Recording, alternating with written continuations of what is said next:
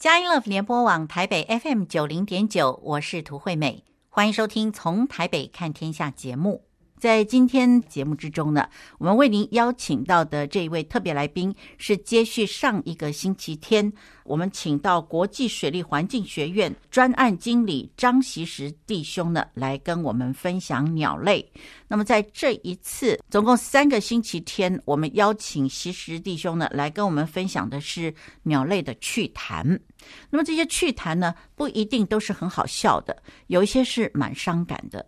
那但是呢，真的是会引发我们的兴趣。什么兴趣呢？是引发我们更多的悲天悯人的这个心怀，让我们可以更多发扬爱护大自然的情操，来更多关怀生活环境周遭的鸟类啊。特别是在每一年十一月、十二月、一月、二月是冬候鸟拜访台湾的季节，这也是鸟界的一件大事。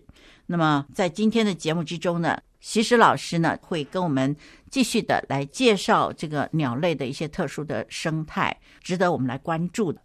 那么，在上一个星期天节目之中，习实老师有给我们一个非广告。那么今天呢，我们还是要继续的来呼吁听众朋友，如果您在这个疫情趋缓的时候，您有时间的话，您不妨可以在北部的湿地啊，找到这些冬候鸟，他们在那里栖息，他们的这个生态呢，很值得我们来观赏跟研究啊。譬如说，您可以去到红树林，或者是关渡、五谷等等这些湿地。锡时老师提到有三个重点呢，是希望我们去到候鸟栖息地的时候要保持的。这三个重点就是三个净啊。那第一个呢是要保持干净，我们的垃圾呢一定要带走，不要留在这个湿地，造成环境的污染啊。那么第二个呢就是要保持安静。那么保持安静呢，是为了要保护这些鸟类啊，不要把它们都吓走了。第三个呢，就是对于呃土地的一个尊敬啊，这是一个基本的态度。对于这些生物呢，要保持一个尊敬的心。希望听众朋友有空的时候呢，到湿地去走走。这是北部的湿地。那今天的节目里面，西施老师提到有一只白化的鸬鹚啊，目前在鳌鼓湿地。所以，如果听众朋友您有足够的时间，可以去到中南部的话呢，您不妨到敖古湿地的西堤靠近南边那个地方呢，您可以找到这个白化的鸬鹚啊，全身都是白的。这鸬鹚呢，呃，栖息在那里，您可以去欣赏。它是靠近木麻黄区啊，那一片白色的那个地方呢，您可以找到这一只白色的鸬鹚，非常难得的啊。那么在节目之中呢，呃，锡时老师还跟我们谈到一些特殊的景观。那么在今天的节目之中呢，锡时老师要跟我们谈到。鸟类的救伤啊，就是救援的救，伤是伤害的伤。那也就是说，受伤的鸟类需要人类伸手去介入的时候呢，鸟界的朋友们就会打电话跟锡时老师求救，来帮忙这些鸟类啊。那么在今天的节目之中呢，前两段呢，锡时老师分别跟我们谈到两种旧伤的状况。那么另外呢，第三段呢，提到湿地的保育。好，那这就是我们今天节目的内容。让我们在音乐过后呢，一起来收听国际水利环境学院专案经理张习实弟兄来跟我们介绍今天的鸟类趣谈。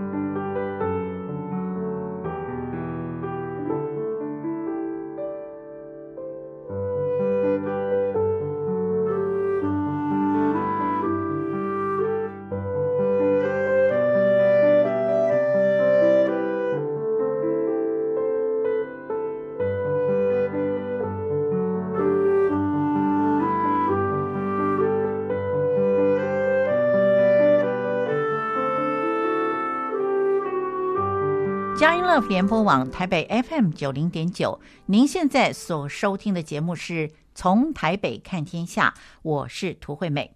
在今天我们的节目之中，为您邀请到这位特别来宾呢，是国际水利环境学院专案经理张锡时弟兄来接受我们的访问。那么锡时弟兄呢，在上一个星期天，呃，跟我们聊过的，呃，除了这个呃一只小的黑冠麻鹭落巢之外呢，幼鸟幼鸟落巢，那另外呢，跟我们介绍了城市三剑客啊，那还有呢，就是提到农村常见的鸟类。好，那么现在呢，这个秦华老师，我就想来请教您。您曾经跟我说过，在您的私房压箱宝里面呢，有一大堆的 PPT 啊，那里面有上百张的这个鸟类的照片，那里面每一张照片呢，都有很精彩的故事。您今天要不要跟我们来稍微谈一下？OK，那当然就是累积了很多我们在过去湿地所发生的一些事情，这样哈，嗯、也就像旧伤啊，鸟类旧伤这个这个都发生。哦，所以那个时候我我觉得真的是你要走进那个区域，你才发觉这很多的故事，你去你才看看到这个区域的美好啊，嗯、所以我们还是鼓励这个疫情哦，这个现在比较趋缓了，我们还是以家庭为单位，可以带着孩子们，我们来到这个大自然的空间里面去看看别的物种，好看到这些。特别是冬候鸟远道而来的这些鷦鷦，这样对。那其实我我以候鸟来讲啊，我们现在在这个候鸟季的这个时间，当时我去熬谷的时候，嘉义东石的熬谷，嗯，这个是呃我第一次的救鸟的经验，嗯，哦，那那一次其实很紧张哦，因为为什么那个我我那一只呢，就是这个一级保育的鸟类黑面琵鹭，哦，对啊，那时候在在湿地，那湿地其实也是当地的这个团体。来跟我讲讲，我说有那个鸟，看怎么办？这样，就当当时它发生什么事了？他就被霸凌了，他就被几十只啄这样。哎呦，为什么这样子啊？那我们大概弱肉强食这件事情是可以理解的，可是可能我在当时我看到的状况跟人家看不一样啊，就是我看着他大概快十分钟吧，哦，为为什么我要这样看？对，你为什么看他十分钟不救他？你怎么这样子啊？没有，那很远哎，那个、那个、那个中间是水哈。那个其实我我不知道听众朋友，如果你看到有一只鸟被其他鸟攻击，我不知道你的想法会是什么。我当时我想法是，那只鸟为什么不逃？对啊，为什么不逃？它也有翅膀。那，那不逃，大概我想就两件事情：第一个是中毒，第二个是受伤。哦，所以看起来，如果你会逃掉，这件事情就结束了，对不对？对。哦，很显然的，你无力。无力反击嘛？如果你是有力量那些的，OK，、嗯、好，于是我就跟当地的这个啊、呃，这个奥古斯地保育协会的老师，我们就穿着青蛙装，哦，穿着防护衣，我们就我们就下去，因为怕禽流感这样。青蛙装是是是是，那那时候真的是哦。里面下着小雨，你知道那个 青蛙装就够热，然后还拎着那个 那个，还要拿着网子，然后因为那个地方还要一段小竹筏这样，哦，哇，去那就不得了了，我就很远，你你光从那个岸边要要走到他那边，有些地方水太深了，不行了，不能用走的这样，所以光走就走半个小时这样。哎呦，那我们就围嘛，哈，一个人拿网子，然后一个一个看要怎么抓这样。啊当时就我发觉他真的走不动了呢。就一个呃，我负责抓他了，那另外老师就围这样哈，我们就我会把他抱起来，就一样放到箱子里面啊，把他带到我们的展示馆这样。那那那对对不起，插嘴一下，那那这只鸟到底是是因为中毒了呢，还是受伤了呢？好，这个等一下再告诉你。哦，这个对，那那这过程当中呢，听众朋友，你知道黑面琵鹭嘴巴是扁扁长长的，嗯，像条羹。那我就问那个老师说，老师他攻击我怎么办？哎，老师说，哎，看起来他应该没理，应该不会。我说这时候问你们，有点太慢，这样就是看起来他就虚弱了。哦，他后来当然就交给那个那个南投的特生中心，这样，嗯，啊，给他。一个月的调养时间，啊、后来发觉好像就是那个肉毒杆菌之类的，倒也不是禽流感啊，嘿，倒不是禽流感。啊，那时候我记得是二月初，那二月初呢，其实他到二月底就送回来的，这样啊，我们我们当时跟县长跟林管处的。这个处长，我们都一起去，就再次也放这样，因为那时候要赶回来哦，因为再来三月份可能他就候鸟季快要结束，他可能就跟着北返的哦，哦那个不能拖太长了。我觉得他如果身体健康，就是原来你救的地方就把它放回去这样。嗯，啊，我还记得就是他没有马上走，他就飞出去以后就在那个地方又绕了一圈这样，颇有跟我们点头的感觉啦。嗯、哦，那你赶快稍微再讲一下那个肉毒杆菌的那一段嘛。好，肉毒杆菌其实他们会吃一些。有一些鱼死掉啊，这些不健康的那个鱼这样。其实你看到那个在湿地那些狗，其实它都寿命不会很长啊，因为就不健康啊。有时候误食这些里面有这种肉毒杆菌啊，这些啊毒素等等这些，它可能它就会中毒啊。但我们比较担心的是有没有可能它是禽流感啊？所以大概我们都会有准备一些那个。防护服在那个地方，这样我避免万万一嘿有有什么样的这个状况这样。那其实那抱回来的过程其实我很紧张，然后因为你知道这个江朋友，如果如果你有看过那个他的脚环，一边是有颜色的哈，嗯，比如说红黑黄啊，红黑绿这样啊，一般一边或是有英英文跟阿拉伯数字这样。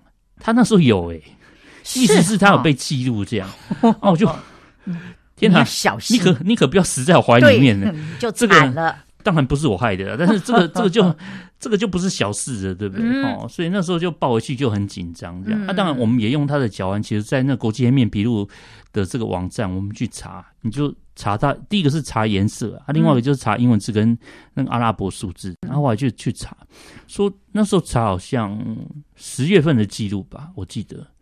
他说那时候在韩国就就有他的影像记录，人家拍到那只一五十七还一五十一，我忘记了，然后就把它上传这样哦，哇，我就很好奇去看，就就这一只哦，然后就我看那个画面哦，也是在被打呢，是，所以意思就是他可能就是比较虚弱，就比较被欺负这样啊。那时候也放我们也开玩笑问这些相关的单位说啊，你给他带回去一个月啊，你有没有给他训练一些那个？格斗技巧，对，不要那个一路又被又被打了。对啊，后来好像几天以后有鸟有发现它已经在那个七股附近了。这样，我觉得，我觉得族群在一起，有时候你比较虚弱，会拖累这个族群。我觉得，我觉得难免的。哈，这个，我想这个是很清楚的。哦，这个是很清楚的。啊，那那一次第一次救这种一级保育的这个鸟类，是对这个。那请问你，嗯，那个时候他被欺负的时候，然后你们把他救下来嘛？哈，对。那那个时候他旁边难道没有跟着他的配偶吗？他他他没有啊？没有，来来这边大概就交女朋友，而且那个时间还不到，哦、也也还好。啊，我们去当然其他就散掉了，嗯，哦，就剩下他在那里，就很明显他已经没有力气了。哦，就被打的很惨，是不是？对他那个，你知道那个霸凌，什么叫霸凌？我我在那边十分钟，我就看他怎么霸凌。怎么霸凌？他是被夹。嘴会被夹头，被夹翅膀，七八只啊，齁，然后包括身体，包括脚，这样，什么意思？用他们他们的大嘴去夹他哦？对，他就身体很多地方都被夹的啊，这不是只是说我们在开玩笑，嗯，拍一下或是怎么样，这很明显的就是在排挤他，恶意的在攻击他。我要看的是这件事情，哦，你懂我意思吗？不是像那鸟类有时候就生气夹一下就跑掉了这样，他感觉就不是啊，就是大家很明显在欺负他啊。那那我当然我的那时候想法就是。你为什么不逃？嗯嗯嗯，对啊，那边等，我就觉得不对劲。结果后来就真的是中毒了，是中毒了。那你怎么去分辨它不是那个禽流感造成的？没有，这个特有那个特生中心带去，他会验啊，他会抽血验啊。哦，是是是是是。所以感谢主。那肉毒杆菌的话，不是也很毒吗？我觉得比起禽流感这种传染的这部分就还好了。嘿，是，所以就是给他吃药就可以了，是不是？应该是吧。哇，这真的是不可思议！像这样子的黑面琵鹭这么大只的鸟都会被欺负哦，这是不可思议。所以刚才呢，其实老师已经跟我们解释了，它为什么会被欺负呢？很可能是因为它的体弱多病啊，就耽搁了整个团体的这个飞行的速度，是不是？然后就有可能是是这样子哈，就被欺负。所以那些是喜喜欢这个按照 schedule 到目的地的这些鸟就不高兴了。就我觉得弱肉强食啊，本来就在环境里面，哦、那些也许如果你是天生有些疾病，那很容易就被排挤啊，很容易被排挤。是这样的状况是有的。那这样子的状况，他为什么还要飞到台湾来呢？他为什么不在家乡养病呢？可是你就是家乡，你说二月那冰天雪地啊，会饿死啊。哦，会没有东西吃，这样哦，会很冷啊。你看十月开始，你看像北韩啊这些国家，其实那已经很冷了。是是，对，我觉得这是为什么冬候鸟要来要来台湾这样。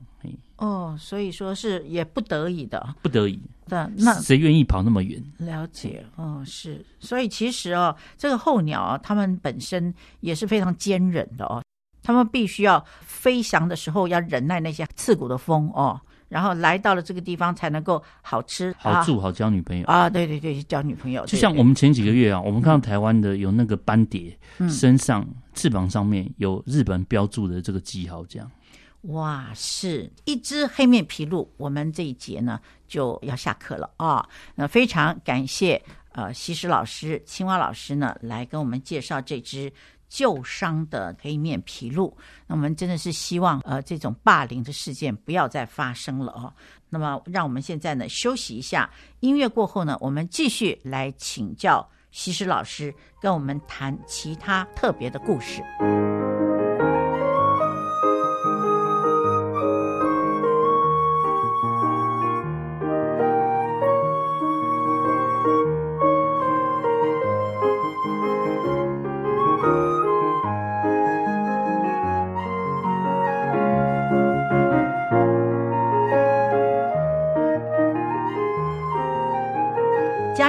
联播网台北 FM 九零点九，您现在所收听的节目是从台北看天下，我是涂惠美。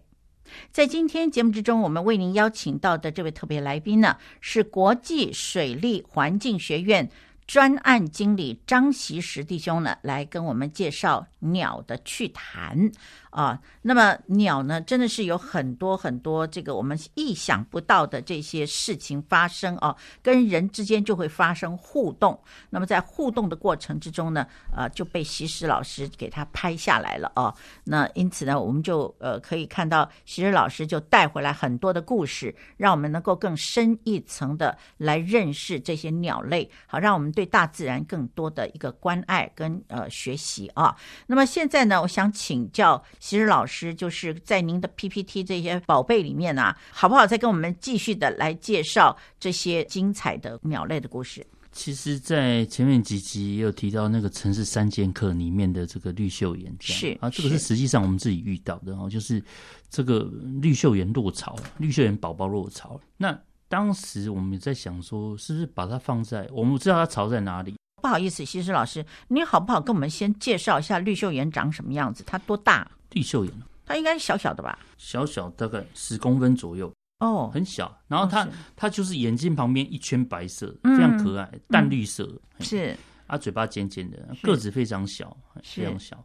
嗯，非常漂亮的淡绿色哈。对，那有一些人也会饲养它啦，抓到它这样。那么在之前呢，其实老师，你有跟我们讲过绿袖眼它是吃昆虫的，对吧？对，非常肉食。哦，是是。那。有一次，我们就看到落草啊。其实那时候我们要准备要去把它救到它的巢里面的时候，我们发觉它的爸爸妈妈在旁边叼了一只虫在等它。这样，那我们就往后退，我们就往后退，嗯、我们就去拿相机，我们就拍这样。嗯，那当时那我们就想，哎，他总不可能把它抱上去吧？嗯。对不对？嗯，那他怎么把它带回去？这样，嗯，后来我们看到，真是真是开眼界的哈。好，这个我不知道听众朋友跟你的想象有没有一样？这样，后来那只小绿绣眼回巢了。嗯，你那么稍微再跟我们稍微介绍一下，你还是用按照你的 SOP 去救它嘛？是不是？对，本来要救啊，可是看到爸爸妈妈掉一只很大的虫在旁边等他，这样。哦，然后后来我们就发觉，那个他的孩子就要去吃虫，对不对？嗯，我发觉那爸爸妈妈找了一个比较斜的树枝。啊，比较斜的树枝，然后就感觉是一路的引诱他，用那个虫引诱他，把他带回去巢里面。哦，是，所以这个原来是他们的救伤机制。嗯、哦。是用这个方法实在是很好啊。对，当然就它掉下来，它那个不会太高了，所以应该也没有受伤。嗯，那我觉得这个是避免它在草外面，因为你知道那很小只哈，嗯，它又飞又不太会飞，真的是很容易被这些野猫野狗攻击。这样还是要回到巢里面。而且后来我们发觉啊，那个一般那个巢大概是一个洞嘛，吼，嗯，我发觉绿色有两个洞哎、欸。什么意思？你说鸟巢啊？鸟巢啊，有两个洞，怎么可能会有？一般你看鸟巢上一个洞，对不对？我发觉它下面有个小洞，这样。哦，我我猜它应该是那个头哦，塞在那边看外面这样。是啊，你看一下巢下面什么状况这样。所以那个鸟巢的底部有一个洞，有个小洞，然后就是让它的头可以塞在那里去看底下，看不是敌人还是什么吧？嗯，就是很很妙。那那一次就。再仔细的观察那个巢，这样要看到他们形容，我就哇，好神奇哦！原来你是这样在救你的孩子，这样。嗯嗯，所以就是用一只斜斜的树枝，还有一只很肥美的这个昆虫，然后让这只呃幼鸟呢，慢慢的被引回去，是吗？我所谓斜斜树枝是爸爸妈妈没有挑，因为他回去到原来的树上，他没有挑那个很很陡的树枝，哦，他挑那个比较斜的，嗯，就一路慢慢跳斜这样，因为太直了，他大概踩不上去，嗯，他挑那个旁边旁边的那个那个枝干是比较没有那么那么陡的，他就这样慢慢引引引上去，这样一路绕绕绕上去，哦，这样绕了几分钟啊？我看有个。快二十分钟有吧？哇，是，哦就他没有马上跟上来啊，啊，他就拿那个很大只，我觉得他故意挑的，嗯嗯，就挑那个很大只的毛毛虫还是什么之类的，这样就很肥，这样啊，就引诱他，引诱他，哎，一路上我相信那个就是照着爸爸妈妈的路，这样就一路慢慢慢慢跳回去，这样。那他怎么会知道？他那么他是一只幼虫，他这不是还是在吃奶的时候嘛？他怎么会吃毛毛虫呢？没有啦，那个小时候他就吃虫了。哦，对，了解是，所以说呢，那个绿袖眼他就呃，父母亲自己来救他。对，哇，这么厉害！所以那是那一次你们有插手吗？本来要插手，可是后来看到这个行为，因为其实正常那个幼鸟有爸爸妈妈在，我们就不会插手这样啊，只是没有想到他竟然有办法把它带回去巢里面。哦，你有看到他们进？那个巢是不是？有有就带回去了。哇，真的太棒了，真的太棒了。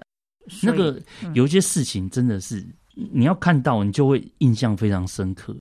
那这件事情哈，就是说一只鸟意外的从巢里面掉下来，然后父母亲呢就想办法把它救回去。这件事情整个的过程哈，对你来说有什么感想吗？我想，生物它有它的这个本能啊，它有它的本能。嗯、但是有时候我觉得这个风吹日晒雨淋啊，特别是我觉得在小鸟在学飞的时候，难免会掉出去。嗯，好，那当然会遇到状况，也也也也也不一定啊。只是我觉得这次运气是很好的啊，及时的被爸爸妈妈发现啊，用他的方式把它带回去巢里面。嗯，啊，不然其实那么它那么脆弱啊，是很容易。我觉得什么那种鸦科的鸟是很容易它就被攻击了。是。所以它那个幼鸟应该很小，对不对？很小啊，呃，一点点，大概拇指吧。哇，就拇指这么大，对，的确真的很容易被攻击啊。那个猫看到了，眉开眼笑，把它吃下去就来不及了，就就就一口这样。就哎呀，真的是太可怕了！就感谢主，真的是可以看到一只父母亲本着父母的爱啊，那个天性来把这个孩子宝宝慢慢的引回去。二十分钟对于一只鸟来说，应该是很不容易熬的长时间，对不对？而且你要等哦，你要你要等，你要等它，你要等幼鸟是一步一步的回来这样。那那个鸟哈，通常对于四周的环境都非常的没有安全感啊。对，尤其是有风吹草动的时候，有动的东西对他们来说就会害怕，对不对？对，尤其吃东西的时候啊，你会发觉它就会转来转去这样。对对对对，停下的时候就转来转去这样。那什么可以让这那这一对父母亲能够就是一定要把它引回去呢？这是他自己的孩子啊，这看到一定他一定会想尽任何方法，而且我觉得这。这个应该是他们的本能，这样尽一切的方法，但是它就不像人啊，嗯、有梯子那些，你可以把它带回去。对，对，而且你要想啊，如果它找不到虫，那怎么办？对，对啊，所以我觉得这只运气还蛮好的。其实我觉得那个它那个要飞不飞的那个时候啊，嗯、是很容易落草的。哎，哦，那个鸟类这样，这个我觉得大到那个猛禽，其实这个都会发生啊。有的人可能高的地方掉下去，还是那种。比较比较陡、比较高的那个树枝啊，掉下去摔就摔死啊。嗯、是，不过我记得哈，青蛙老师，您在上一次就是八月的时候受访的时候哈，您提过一次，就是说那个老鹰有没有？老鹰要把鸟啊，把那个幼鹰啊，从这个巢里面赶出去练飞翔，有没有？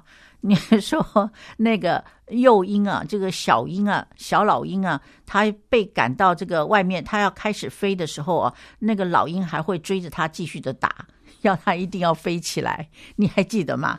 因为你想想看啊，它飞是它一个最主要的一个一个躲避天敌啊，或是觅食的一个、嗯、一个一个功能跟器官。这样，如果你连飞都不会飞。嗯你跑得过猫吗？你跑得过狗吗？嗯、这个这个是很现实的一个一个一个问题啊！嗯、这个逼着你一定要对，即便他这样敢摔死，那你也得摔死啊！不然那个早晚都要面临死这个问题啊！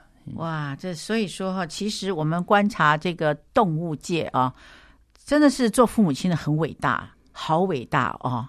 你看这绿秀眼的父母亲，真的是他们是充满了智慧，就这样充满了耐心。哎，你看那个呃，这个保罗的爱篇，爱是恒久忍耐，又有恩慈；爱是不嫉妒，不自夸，不张狂。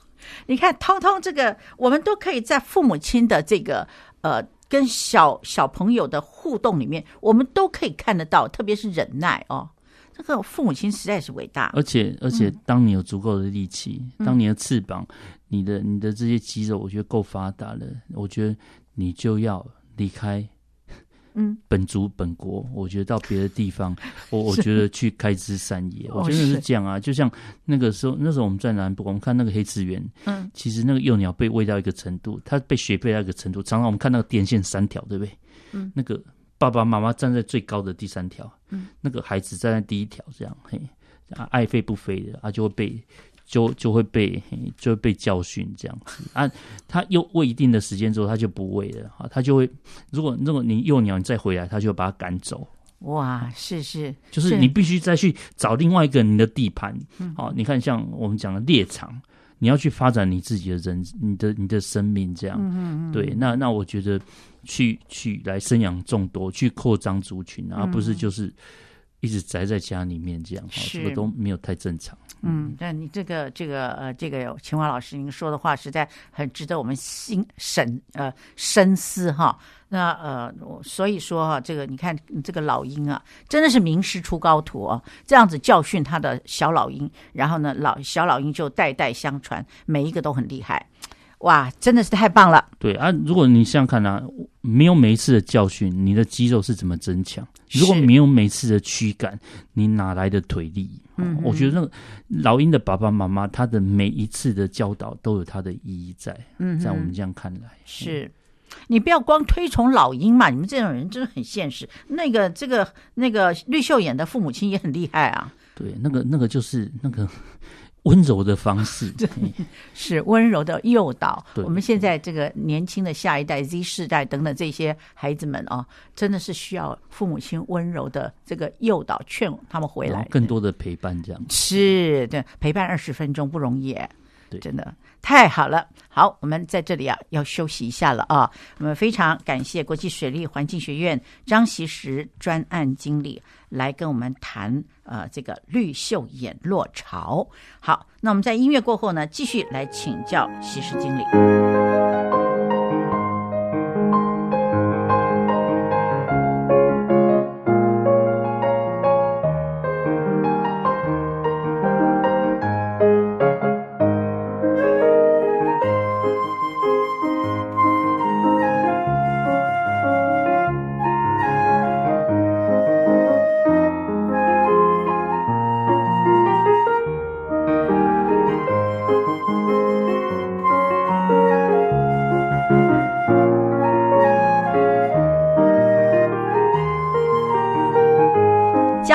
联播网台北 FM 九零点九，您现在所收听的节目是从台北看天下，我是涂惠美。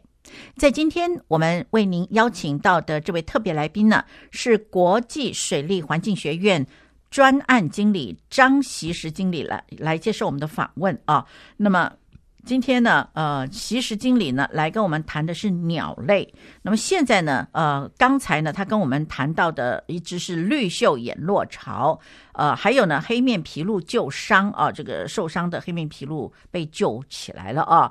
那么接下来呢，想请问锡时老师跟我们谈一谈什么精彩的故事？哦，这边大概就是提到了，其实湿地的保育哈，是其实我们知道说在。特别是在呃中南部有一些湿地，那它是临近余温的，嗯，那大概都会有一些不法的民众这边捕鱼。那当然捕鱼他们会放网子，那网子呢，当然当然是水下不容易看到。可是这对一些会潜水的这些水禽来讲哦，这些游禽来讲，其实就很麻烦啊，就很麻烦。就它潜水的时候，其实会误触这些网子，那误触网子之后，当然就会受伤。这样，那在我想在。多年前呐、啊，在嘉义东石的鳌鼓湿地哦，那个我们称为叫鸬鹚班长这样，嗯，那就有一只鸬鹚，它的翅膀断掉，这样就很明显，你看到它，它站在那边，它的它的翅膀就就就一边就是垂下来这样，哦，就提不起来这样。是。那后来当地的人啊，鸟会呢，他们是说，因为它潜水的时候误触渔网，它整个翅膀就断掉。哎呦，它还是可以觅食啊，但是它就不能飞行这样。OK，好，那所以不能飞行怎么办？你十月来，三月你飞不回去，对不对？对，所以你就看着你的伙伴飞走。OK，、嗯、好，那那那你等了大概六个月，六个月，你又看着你同伴来，嗯，跟他们一起，然后再来到三月，再看着他们走，这样，嗯，对。我想起来，我觉得这样是蛮难过的啦。嗯、就是就是，你你你看到人类，我觉得既然那是一个重要国家重要湿地，它保护的一个地方，这样，嗯哼，对，我觉得或许你的祖先都在那里抓鱼，这样，好，嗯、对，那那你偷偷的抓，你明着抓，OK，我觉得你至少你要把网子带走吧。你你知道这一群飞了上千公里、上百公里来到台湾的这些鸟类，因为你的渔网，它再也飞不回去。它没有办法在它的出生地死掉，OK，所以这个我我觉得很可惜啊，这件事情。嗯、那鸬鹚呢？其实我们讲它是它在叫那个中国，我们称为它叫乌鬼哈，有有很很有名的这个这个诗啊，我们讲月落乌啼霜满天嘛，哈，对啊，那个乌呢，其实在苏州来讲，它是没有它是没有乌鸦的。嗯，哦，人家说这乌鬼就讲这个乌这个乌啊，月落乌啼霜满天，这个乌其实讲的就是讲乌鬼啊，就是我们讲的鸬鹚。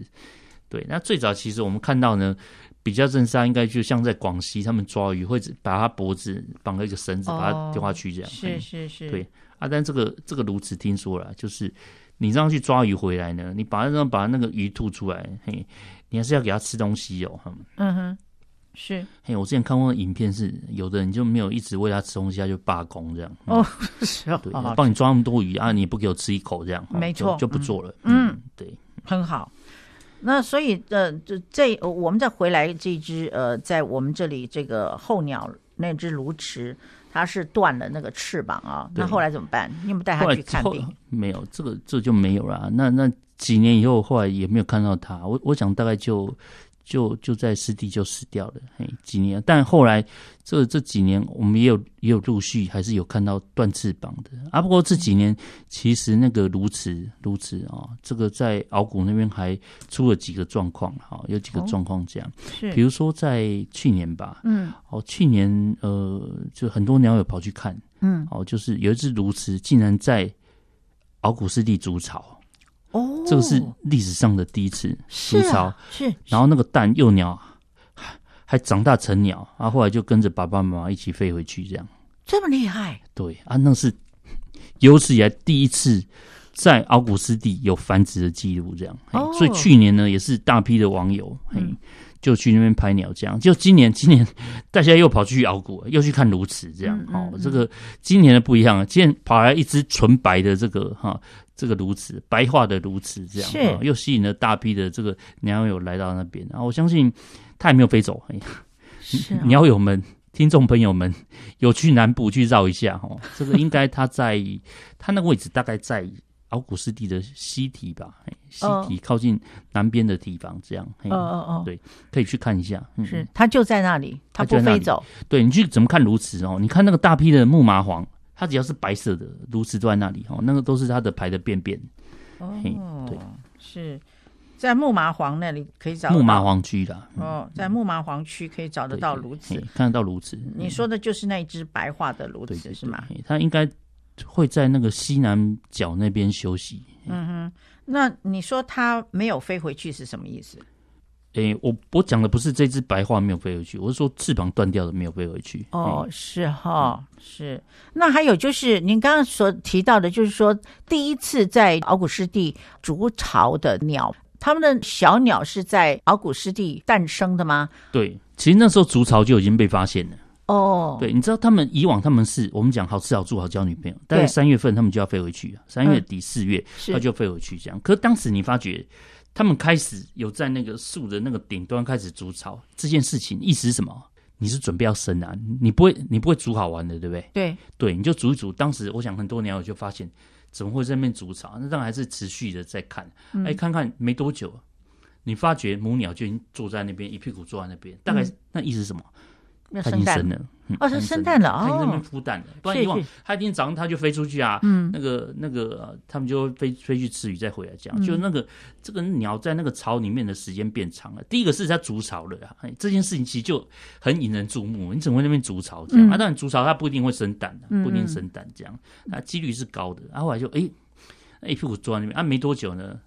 又拍到有有小有那个小鸬鹚宝宝头探出来，这样，嗯嗯嗯，然后后来就成鸟，那个鸟友们其实都拍到啊。那时候疫情期间，我也没有下去拍的。哦，是，那这些事情都是在几月发生的？他们来得及长大，呃，飞回原产地吗？啊，可以啊，其实我我觉得它筑巢大概在二三月之间的，然后大概、哦、大概当然他们就没有回去了嘛，就那边筑巢、哦、啊，等它出生三四月就嘿。然后它这几个月，其实那个鸟长得很快啊，大概不到一年吧，哦、就就在下一个候鸟季就飞回去了，这样大概一年的时间了。是，哇，这真的是太令人兴奋了啊！就是这样子就变成一家人了啊。对，而且你看，今年没有发生啊，到现在也没有那种筑巢的事情啊。哦，是，所以就就那一次，嗯，下一次什么时候发生不知道。是。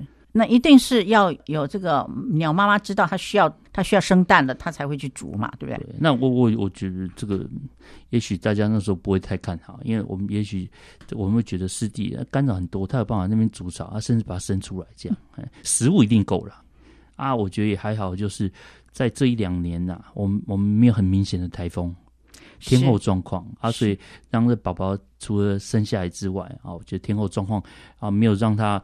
有有这个因为天灾所造成的伤害这样子，嗯，可是他们为什么会想到说他们要回到原生的地方呢？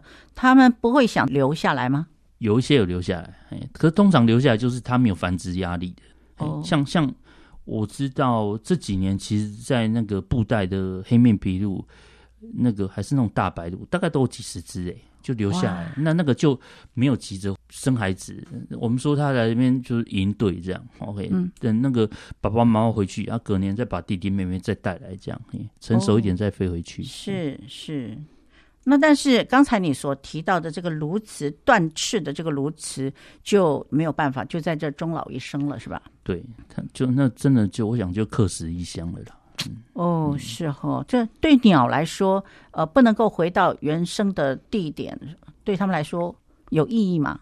当然，在飞行过程当中会有很多风险呐。那当然，这个我觉得他们这是他们的习性啊。我觉得以人的角度，当然会觉得很可惜啊。嗯，最终是在这个地方，是啊，他们愿意在这个地方，我觉得久待，当然至少我觉得告诉我们环境啊、食物这些是足够的。是好，那么呃，我们今天呢就听到。这个这一只断翅的鸬鹚哈，我们听到了，心里也蛮难过的。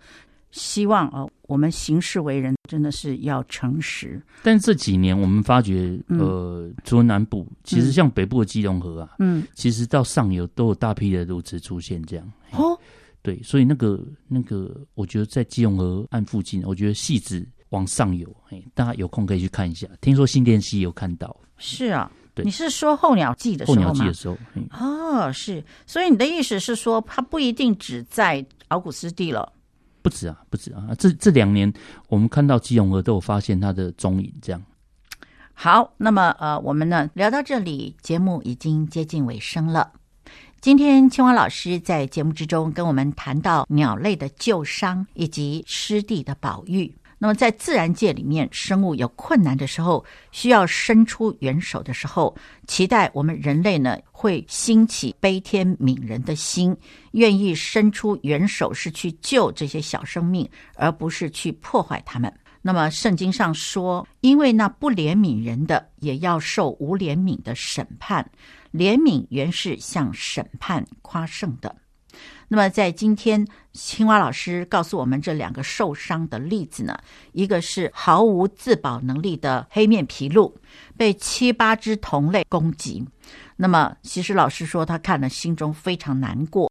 结果是人类伸出援手去救他出来，送医救治，而且还要赶在北返之前。那什么意思呢？就是说次年的二月左右的时候，就要赶快医好他，然后让他可以赶着在队伍里面呢一起回到北方去。那么另外一只呢是很可爱的绿袖眼，各位知道绿袖眼哦，相信您应该也看过哦。比麻雀还小一点。那它的幼鸟我是没看过的，习实老师说就像拇指差不多大。它落巢了以后呢，啊，习实老师亲眼看见父母亲怎么把这孩子引回巢里面去呢？是用肥美的毛毛虫，一只大的毛毛虫，让这个小鸟看见了啊，想吃啊，然后就跟着父母亲啊，就被诱导啊。那另外呢，他们还准备了一只斜的树枝，比较宽的树枝，能够让这幼鸟呢慢慢跳回去。那么这个救伤的过程呢，有二十分钟。可以想见啊，这父母亲真的很伟大，因为我们知道鸟类啊，对于一些风吹草动都非常的敏感，非常没有安全感的。那么他们可以啊，父母亲陪着小鸟二十分钟，这是不得了的事情。我们可以看得出父母亲牺牲的爱是何等的伟大。他慢慢的诱导小鸟呢，回到巢里面，再一次回到父母亲的保护之下。这不免让我们想到，圣经上也有一句话说：“教养孩童，使他走当行的道，就是到老他也不偏离。”其实，我们对我们自己的孩子也是如此。我们应该在他年幼的时候，就在生活环境里面有一个信仰的氛围来教导他们，带他们祷告。定时的聚会等等，让他们走在当行的道上面，使他们到老都不会偏离啊！这就是做父母亲的责任，也是父母亲之所以伟大就在这里。因此，在节目结束之前，推美要祝福每一位听众朋友，在这一个星期里面，您要享受在神的平安与喜乐之中，同时也希望您对周遭的环境跟人事物多一点的关心。